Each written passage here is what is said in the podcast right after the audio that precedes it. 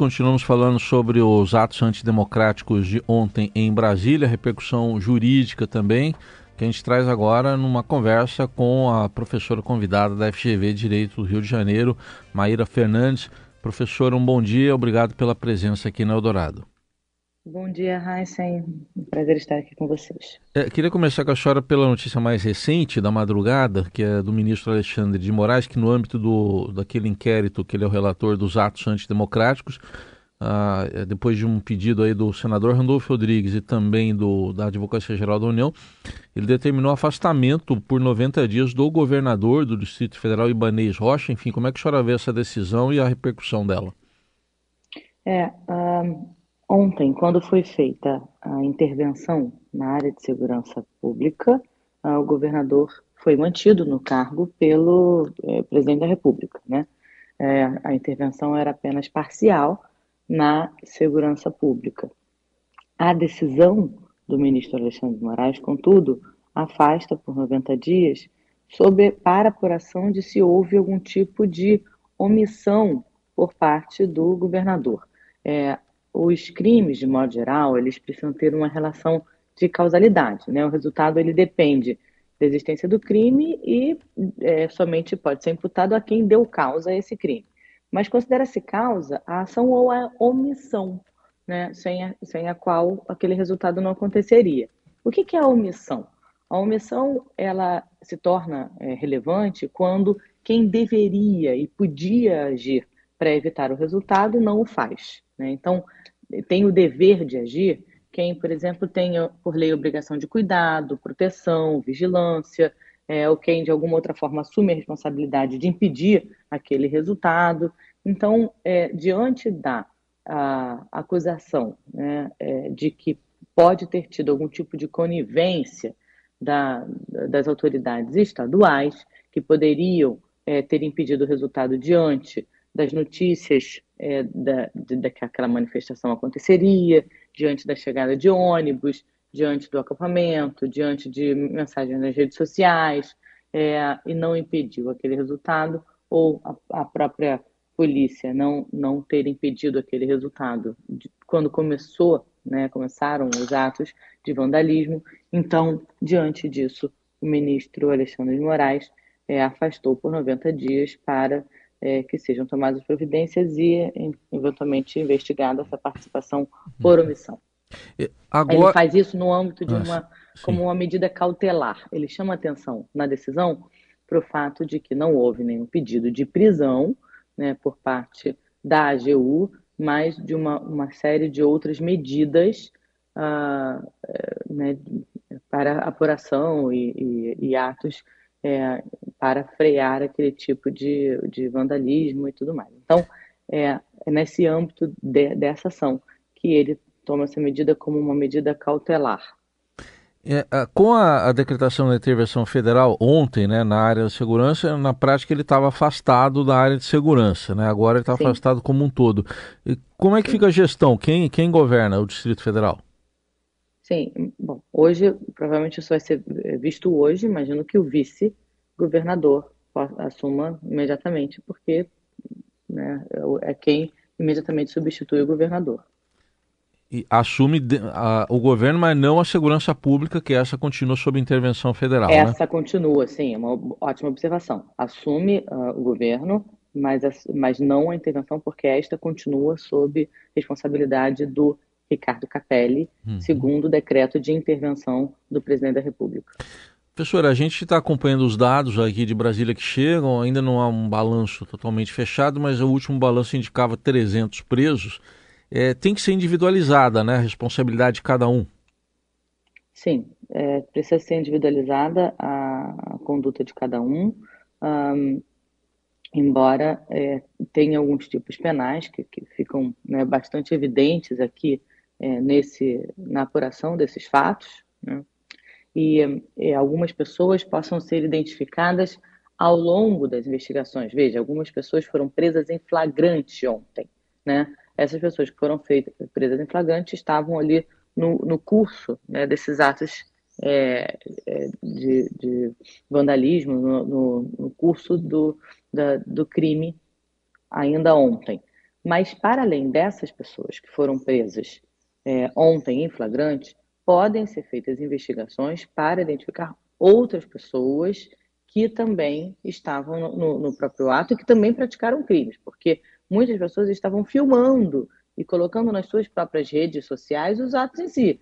Então, é, fazendo selfie, postando nas redes, fazendo vídeo. Então, várias pessoas, elas próprias, é, estavam se filmando é, durante o ato e essas pessoas podem ser identificadas e responder por aqueles atos que elas próprias estavam exibindo nas redes sociais. É, existem alguns crimes né, é, que podem ser imputados para essas pessoas, e hum, dentre os quais a abolição violenta ao Estado Democrático de Direito, que é aquele de tentar, com emprego de violência ou grave ameaça, abolir o Estado Democrático de Direito, impedindo ou restringindo o exercício dos poderes constitucionais, que tem uma pena de 4 a 8 anos, além da pena correspondente à violência.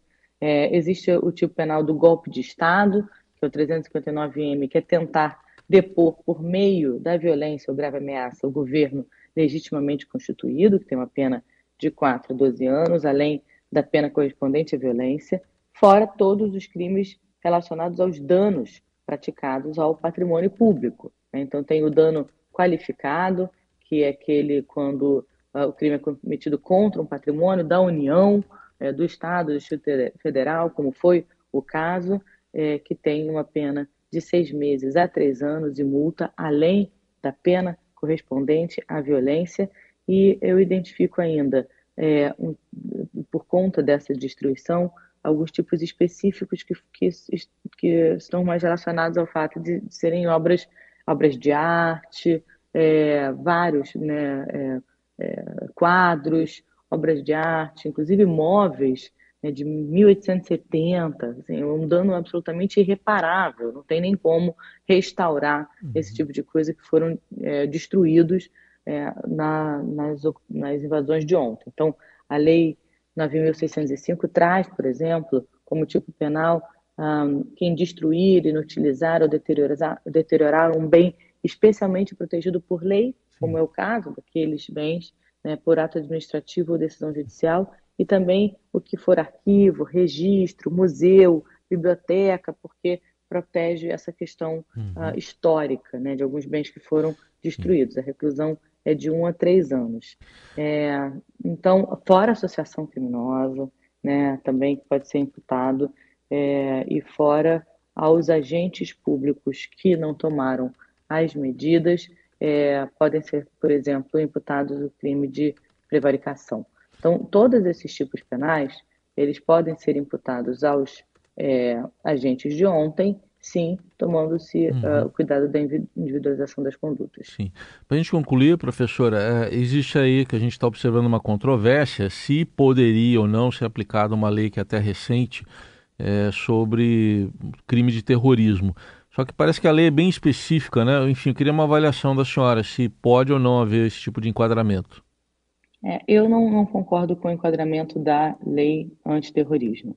A lei antiterrorismo, para mim, tem um, tipo muito específico um, que não cabe. Né? Não significa que, de modo geral, as pessoas possam, né, assim, é, genericamente falando, chamar é, de terrorista, né, como porque né, às vezes as pessoas usam a palavra do modo leigo, tá? Uh, mas do tipo penal, eu não consigo identificar a, aplicação da lei, porque para mim o tipo penal exige a motivação por xenofobia, discriminação, preconceito, que não me parece ser o caso. Os atos de ontem, é, para mim, se enquadram muito mais nessa, nesses do 359 L, M do Código Penal, por exemplo, porque eles têm como objetivo derrubar o Estado Democrático de Direito. Né? É, é, é muito simbólico que os atos tenham sido contra três poderes da República, né? três poderes é, fundamentais que formam um tripé de um Estado democrático de direito. Então, me parece muito claro a, a, a aplicação é, desses, desses tipos que protegem o Estado democrático de direito. Né? Então, é, como essa que eu falei no início, da abolição violenta ao Estado democrático de direito, ou, pre, ou mesmo um golpe de Estado. é, eu, me, eu, considero que os tipos são bastante adequados para essa tentativa de violação da democracia, de impedir ou restringir o exercício dos poderes constitucionais, que foi exatamente o que fizeram, uhum. porque destruíram pilar, né, prédios do, dos três poderes. Então, uh, me parece muito mais adequado do que o tipo penal de terrorismo.